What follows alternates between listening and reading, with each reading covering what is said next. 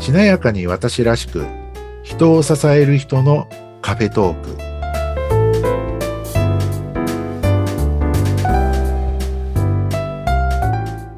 こんにちは西川ですよろしくお願いしますこんにちは、内谷です。よろしくお願いします。よろしくお願いしますさあ、もうね、春が近づいてきて、うちなんて春休みだね、なんて言ってるんですけれども、あーそっかはい、子供がいるのでね。はいであの、私はその春休み前にですね、駆け込みでいろんなところにホテルのアフタヌーンティーをね、あらいいはい、ですね、食べに行っており ました。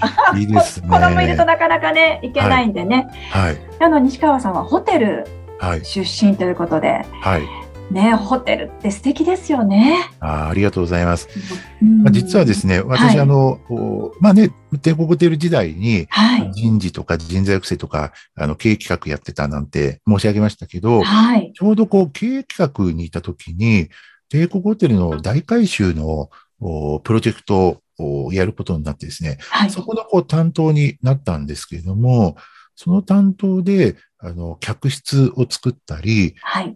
えーまあ、帝国ホテルのバイキングとか、バーラウンジですね。はいあ。の、そこをこう作るこうプロジェクトなんかもこう担当してて、あの、日比谷公園がよく見える、はい。すごくこう広くてこう綺麗なラウンジあるんですけれども、うんそこをこう自分もこう作るのに携わったっていうことがあるので、えーあの、思い入れはすごくあるんですけれど素も、敵。あーありがとうございます。んね、あの、まあ、ホテルのね、そういうこうラウンジとかカはいフェっていうところで言うと、あの、私こう結構皆様にこう、ホテルのラウンジとか、はあい。のすごく実はお得でいいですよってお勧めしてて、はい。あの、まあ、内谷さんもね、よくホテルのラウンジとかで、まあ、打ち合わせだったりとか、はい。お友達との会食とかいろいろあると思うんですけれども、あの、意外にですね、あの、コーチの方とか、はセい。ラピストさんが、あの、クライアントの方とセッションをやるのに、ホテルを使うっていう、ホテルを使われている方々多いんですね。はい。で、まあ、特にこう、いいホテルのこう、ラウンジだったりとかすると、それだけでこうね、落ち着いて話ができたりとうか、んわかる。まあ、ね、ありますよね。あとありまは、す。あの、ここのホテルで、えーこういうホテルでセッションをやってる誰々さんみたいなところああ、なるほど。うで、ん場所、がその方のステータス感だったりとか、うんイメージをお引き上げてくれる、押し上げてくれる、うんなんていうとこも正直ありますし、はい。または、まあ、コーヒーだけっていう場合も多いんですけれども、はい。コーヒーのおかわりが自由だったりするので。そうなんですよね。ホテルっはていすごいですよね。はい。うんだから、、割とね、落ち着いて、ちょっとこうお話が長めになる方だったら、あの、ホテルのラウンジって、ものすごい使い勝手がいいというか、うんわかります。いいですよね。雰囲気もいいしね。あの、はい美味しいコーヒーもいただけてね。何回もね。 ゆで、っちゃんとくしりたおとこだ話とできねる。。うん。そうなんですよ。ゆっくりできて、あの、客席と客席を広く取ってるあ、確かに。うん。ね、ところもあるので、そうですね隣の話がほとんど聞こえないなんていうことが多いので、はい。はい、実はすごくあの使い勝手が良くて、うん。あの西川さん、なんか個人セッションとかやることになったんですけども、はい。どういうとこがいいんですかみたいな、はい。なんか場所借りた方がいいんですかっていううね、んご質問とかご相談もあるんですけども、はい。いやそこまでやらなくても、うんあのホテルでちょっといいところのホテルのうんラウンジおすすめですよってはい。それ以降、あの、気に入って、あ、本当そうでしたって言って、うんあの、ホテルでお茶会をなさる方とか、はい。で、むしろそういうところでお茶会とか、こあうの、ん個人セッションやってって、むしろそこから人気になってって、うん。なんかこう、どんどんこう、有名なコーチになっちゃったとか、なるほど人気ねの。セラピストになっちゃったっていう方々も多いんですよね。ぜひね、皆さんにもそんな素敵なね、ホテルのラウンジはい。活用してもらいたいですよね。そうですね。そはいこでぜひカフェトークを。カフェトー クをね。さて、あの、私たちもこのカフェトークね、番組カフェトークなんですけど、はい。これからどんなことをお伝えしていきましょそうですね。う。うん。まあ、い一番最初の時でしたかね、こう、はいどんなことを伝えていきたいかとか、まあ、どんな思いがあって、まあ、自分が今こういう道に進んでるか、みたいなところもね、お話もしたんですけど、はい。本当にこう、私の出会う方、周りの方々って、あの、なんて言うんでしょうね、すごく生真面目、えーおでーはい。人にも仕事にもこう誠実で、真面目な方が多くて、うんで真面目な方々、あゆえにこう、いろんなことを全部受け止めたりとか、うんねいいこともそうでもないことも全部受け止めて、えー一生懸命やりすぎていっぱいいっぱいになっちゃってるみたいな方も多いんですけども、意外に、ま、今日ですね、一つお話ししようかなと思うのは、はい。特にこう、コーチの方、はい。セラピストの方、あるいは内谷さんのように、人のこう支援をなさっている方々で、はい。意外に多いのがうん、あの、人と自分を比較卑下してしまう。ああ、比較卑下。はい。比うん較卑下って、あの、まあ、比較って要はね、人と比べる比較で、うん卑下ってこう、自分を貶めるっていうんですかね。。まあ、まあ、卑下自体は自分を他人をっていうとかまた別なんですけど、は比い。較卑下って言ったときに、えっと、自分と他人を比べて自分を落とすっていうんですかうね。んなるほどね。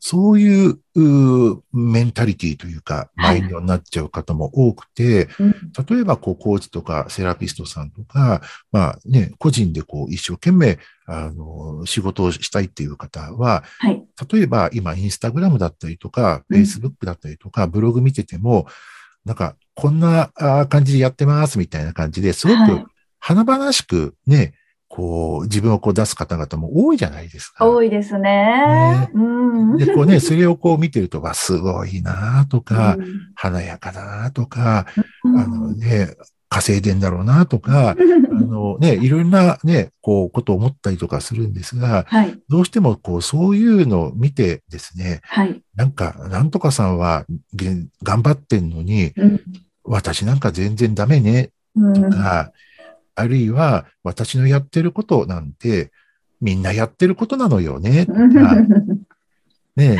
あの、私のやってることなんかは全然特別じゃなくて、はい。とかはい、なんか自分は、わかるなんかね、なんか全然ダメで、みたいな、っはい。ていう感じなんですけど、それ、え要は比較卑下してるんですよね。そうなんですよね。わかります。私も昔よく思いました。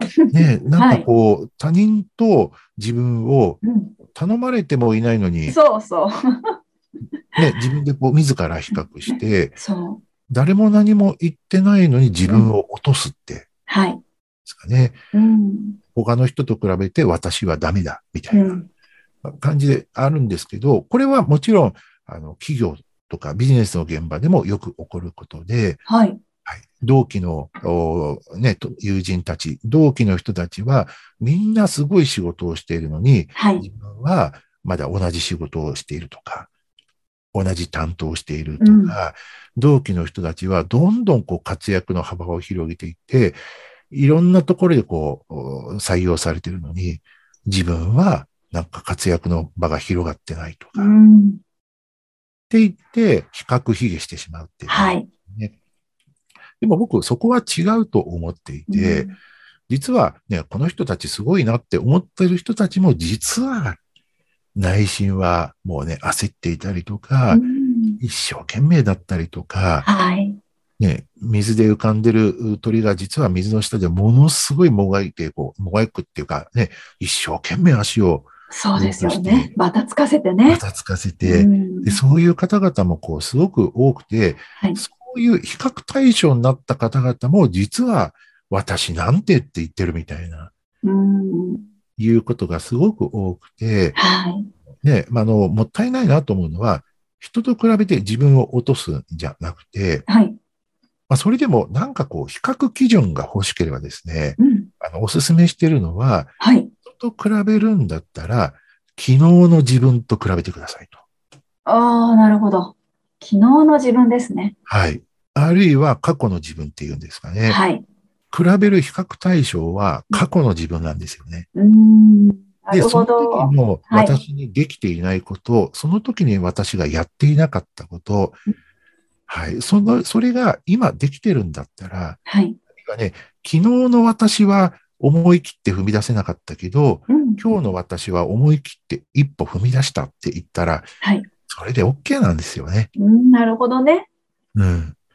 比べんだったら昨日の自分。で、他の人なんですけど、はい。他の人は参考情報ですね。ああ、参考情報ね。はい。あ、あの人あんな風にやってんだなとうか、んうんうじゃあ自分もやってみようとか、ん、そうですね。うんうん。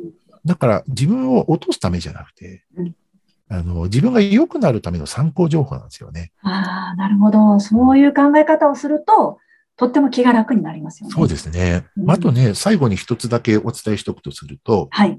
あの、まあ、あの人すごいなとか、あの人みたいになれたらなって、まあ、思う人って、まあ、確かにいるじゃないですか。はい。いますよね。それは、その時にの自分に気づくチャンスで、はい。あの人すごいなとか、はい。こんな人みたいになれたらなっていう、いう時は、自分の中に同じものがある時なんですよ。同じものがあるときに思うんですかはい。へえ、ないから思うんだと思ってた。ないから思うんじゃなくて、うん実は、そういう同じようにこう輝ける要素とか、はい伸びていける要素が、自分の中にも同じ種があるから気づくんですよ。へえ、なんかそう思うと嬉しいですね。なんかね、あの、うん同じものがないと気づけないんですよね。引っかからないんですよ。その人、すごくても。はい。ほう。なるほ同どじ。波長が合うというか、同じものがあるから、気づくすごいと思えるんだ。はい。なるほど。すごく同そじことがなれい、と勉強にな気る。。づけないいんですよ。はあ。じゃあ、憧れている人になるために頑張っていけばいいんですよね。うん、おっしゃる通りです。ね。はいそれに頑張ればなれるっていうのが、その自分の憧れの人っていう。そうですね。ね。でその人がやってらっしゃることをよくこう、研究したりとか、うん。場合によってはその人に話を聞いてみたりとか、はい。真似してみたりとかう、ん。はい。で、そこからこう自分の成長が始まっていくんですよね。すごいいいモデルを自分の憧れとして見ていられるとおっいしうゃるこ通りでとすなんですね。で、そうやってこう進んでいくときをイメージするの、イメージしてみると、あの、勝手にこう自分の中で妄想を広げて、はい。その、あの、その人と比べて、私なんてってあ言ってたら、いかに動けないかですよね。ほう。なるほど。うん、動けなくなっちゃうんですよ。うんなので、はいあ、あの人すごいなって、あ、なんか私そういうことを思ったってことは私の中にもなんかあるんだ。